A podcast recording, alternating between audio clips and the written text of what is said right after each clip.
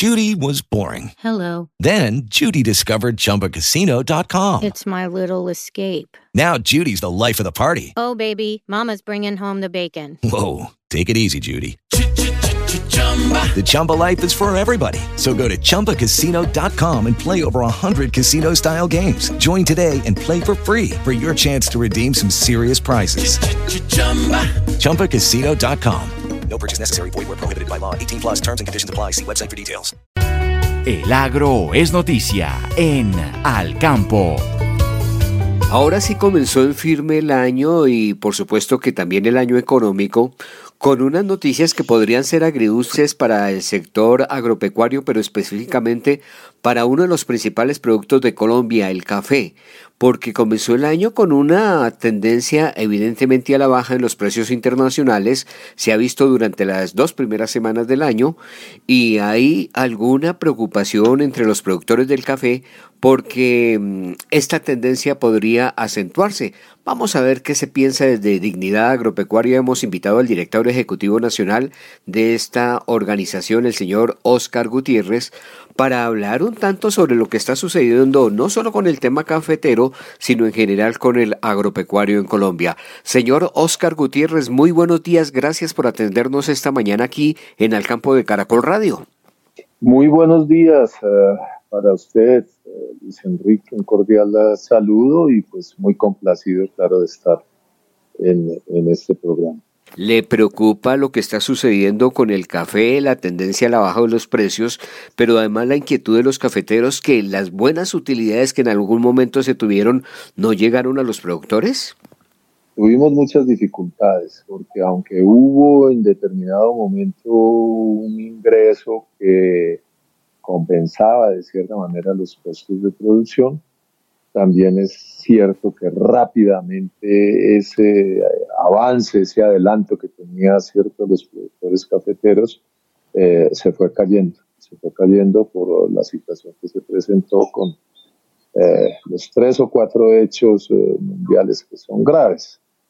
El tema de los fertilizantes que pues la guerra de Ucrania, los ríos de Bielorrusia, de Rusia, etcétera, etcétera, desbordaron los precios. Eh, tuvimos eh, precios de que pasaron de 80 mil pesos, ¿cierto? un bulto de fertilizante a 220 mil pesos el mismo bulto de fertilizante. Eso ya es un golpe muy duro, ¿cierto?, a la estructura de costos de la agricultura. Tuvimos además el lío de los fletes que empezaron eh, con el COVID.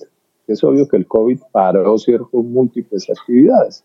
Una de esas actividades que paró y frenó y que dio muy duro a las economías del mundo, pues obviamente fue cierto el transporte marítimo, afectado de dos maneras.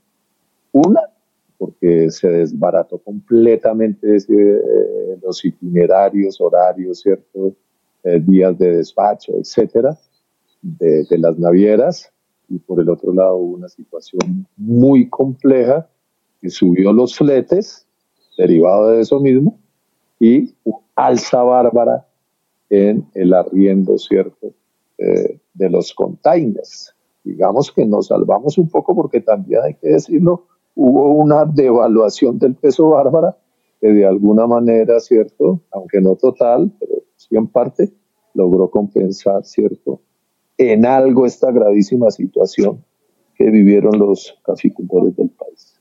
Ahora, ¿por qué cree usted que están bajando los precios internacionales? ¿Hay de producción? Eh, ¿qué, ¿Qué cree usted que está pasando a nivel global? Yo no estoy seguro que realmente vaya a caer muy duro la producción. Hay una recuperación en Brasil, es cierto, pero no es una recuperación, cierto, que recoja el daño que tuvo los cafetales del Brasil y que recoja también, ¿cierto?, el, desfase que tuvieron los, los, cafetales y la producción cafetera. Pero ojo, es que hay que separar. Hay el conilon, que es como llaman, ¿cierto?, el, el, café robusto, eh, y los arábigos, donde están, ¿cierto?, suaves brasileños, suaves colombianos, suaves centroamericanos, etc.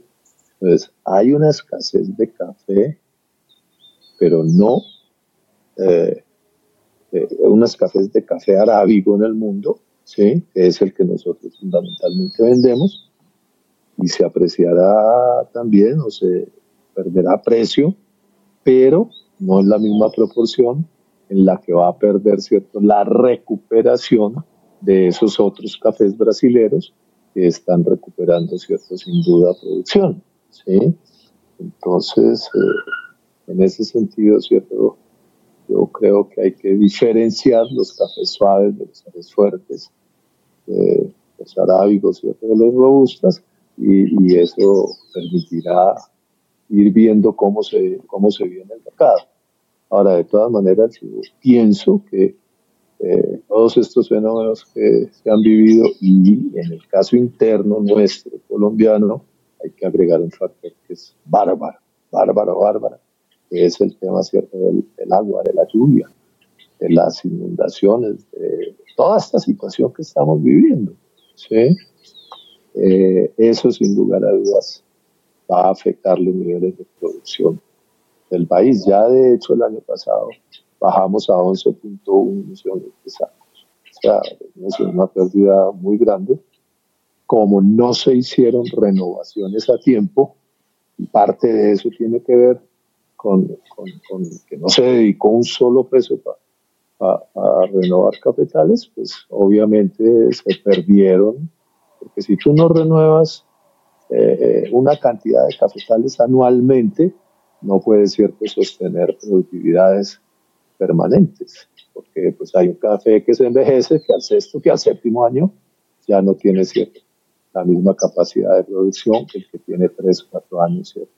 De acuerdo con lo que ustedes han conocido, ¿por qué no hubo una renovación de café eh, de cafetos? Usted lo señala, hay que renovar para garantizar una producción estable, pero también lo señala, no se hizo la adecuada renovación durante el año 2022. ¿Qué fue lo que pasó? Porque recursos supuestamente había y porque también, eh, digamos que había los elementos para hacer la renovación.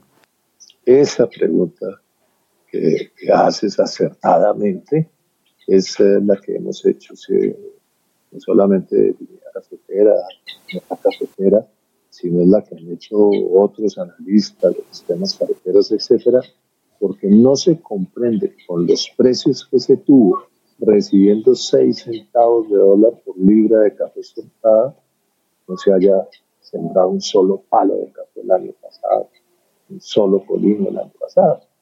Hemos dicho que este es un mal manejo de Federación de Cafeteros, ¿cierto? Y también una situación que se sigue investigando y que estamos eh, eh, promoviendo y de la cual, ¿cierto? La Contraloría General de la República ha hecho algunas apreciaciones de, de, cómo es el manejo del Fondo Nacional de Café, o sea, el gobierno nacional y la Federación Nacional de Cafeteros es quien administra los recursos del Fondo Nacional, ¿por qué no invirtieron en renovación de capitales durante todo el transcurso del año Lo que nos queda claro, al menos a nosotros en los análisis que hacemos en dignidad cafetera y en dignidad agropecuaria, es que no hubo ningún interés por parte del gobierno nacional de entender que había que colocarse el recurso que se había colocado en años anteriores para renovar capital. ¿Qué interés tenían detrás, cierto, de eso? Pues la verdad no lo sabemos, pero no se podría decir que era para proteger, cierto, que no hubiera producción eh, para bajar eh, el precio, cosa que no es cierta, está demostrado que no es cierta, y seguiremos en la investigación. Yo espero que sigan una serie de debates, algunos quiero plantearlos en el Congreso de la República, sobre el manejo de, ese importante renglón de la economía nacional que es el café. Bueno, y frente a lo que hemos hablado, ¿cómo pinta este año 2023? ¿Ustedes qué esperan en materia cafetera? Pues vamos a tener un año difícil. No tanto, ¿cierto?, porque vaya a haber abundancia de café arábigo en, el mundo, ¿cierto?, sino porque eh, no se ve que vayan a bajar el, sustancialmente, digo, el precio de los abonos y herbicidas y demás. Entonces, ese, ese es un costo, ¿cierto? Que, que, puede llevar a que haya menos abonamiento y por lo tanto menos producción. Ese es un, problema complicado. También tenemos una situación difícil porque no se ve por ninguna parte que haya una política de las navieras de, de bajar los fletes. Estamos siempre al tanto mirando cómo está, cómo está el mercado, ¿cierto? Etcétera cuánto está costando movilizar el kilo de carga, ¿cierto? Y no vemos realmente ningún signo de que vaya a haber eh, una acción decidida de las navieras, ¿cierto? De bajar los costos. Y los contenedores, pues todavía, yo creo, se va a demorar seis, ocho meses para que se acabe de ordenar nuevamente, ¿cierto?, el movimiento de contenedores. ¿Sí? Eso es un, es una cantidad de contenedores que se tienen que mover, ir, venir, ¿cierto? Los monten en buques, ¿cierto? capaces de cargar 50, 60 toneladas, etcétera. El descargue, la llegada al puerto del país que sea, ir a descargar lo que va a descargar, ir a cargar nuevamente lo que va a cargar para que ese contenedor vuelva otra vez al viaje siguiente o al buque siguiente que se lleve. Entonces, todo eso todavía está muy desordenado y ahí puede haber todavía unos sobrecostos importantes. Y también la mano de obra, es obvio que eh, tiene un alza importante, a nosotros pues no, nos disgusta que ganen los trabajadores, pero, hay que tener en cuenta que los costos de producción, que incluyen los costos de mano de obra, eh, tienen que permitir que los precios a los que vendan los productores pues sean precios que les permitan recoger esos costos de producción para poder pagar y atender todas sus obligaciones. Y ahí tenemos un debate que es complicado porque nosotros somos de la idea de que el país debe plantear una política frente a las 8 o 10 multinacionales que compran nuestro café para ver cómo negociamos unos precios justos para los productores que si no, eh, corremos el riesgo de otra crisis cafetera y otra que eh, quiebra, ¿cierto?, de miles de productores. Y bueno, llega un momento en que ya no aguanta más, ¿cierto?, el productor de perder y perder.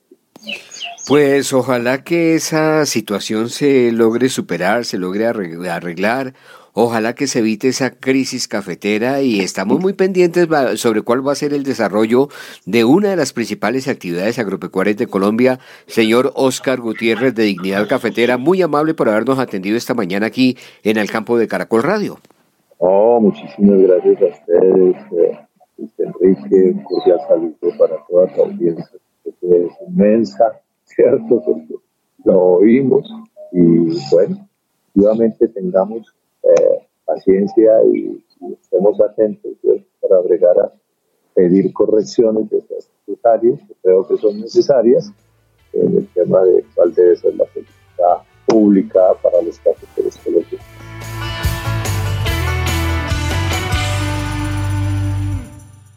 Lucky Land Casino asking people what's the weirdest place you've gotten lucky? Lucky? In line at the deli, I guess? Aha, in my dentist's office.